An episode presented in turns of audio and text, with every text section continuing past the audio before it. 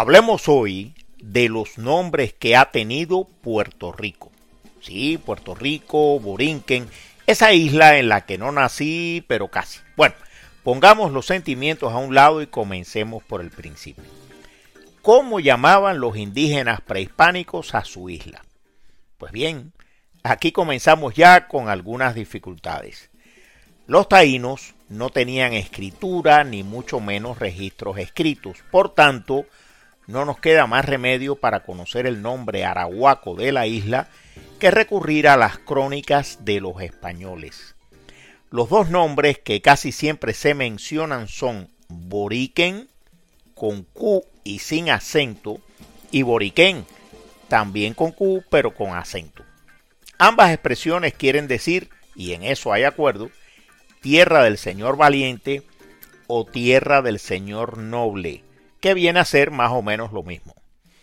Nos dice el muy citado cronista español Gonzalo Fernández de Oviedo, y cito, llaman los indios Boriquen a la isla que ahora los cristianos llaman San Joan, la que está al oriente de esta isla española, 30 leguas. Fin de la cita.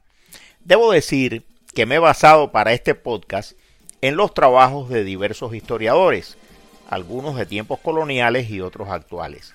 José Juan Arrón, Cayetano Col y Toste, Antonio Pedreira y varios otros.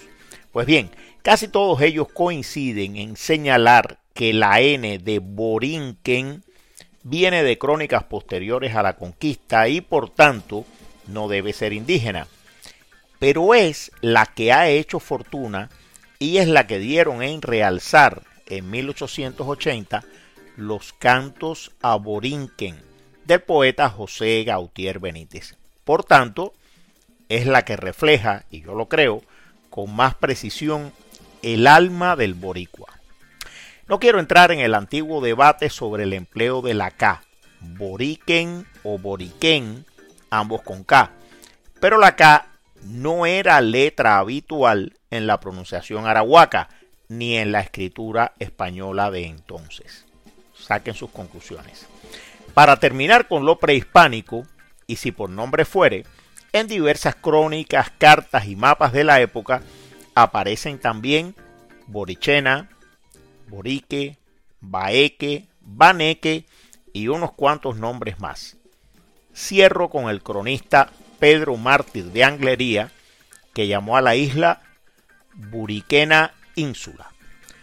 Muy bien, pero, ¿y los nombres españoles?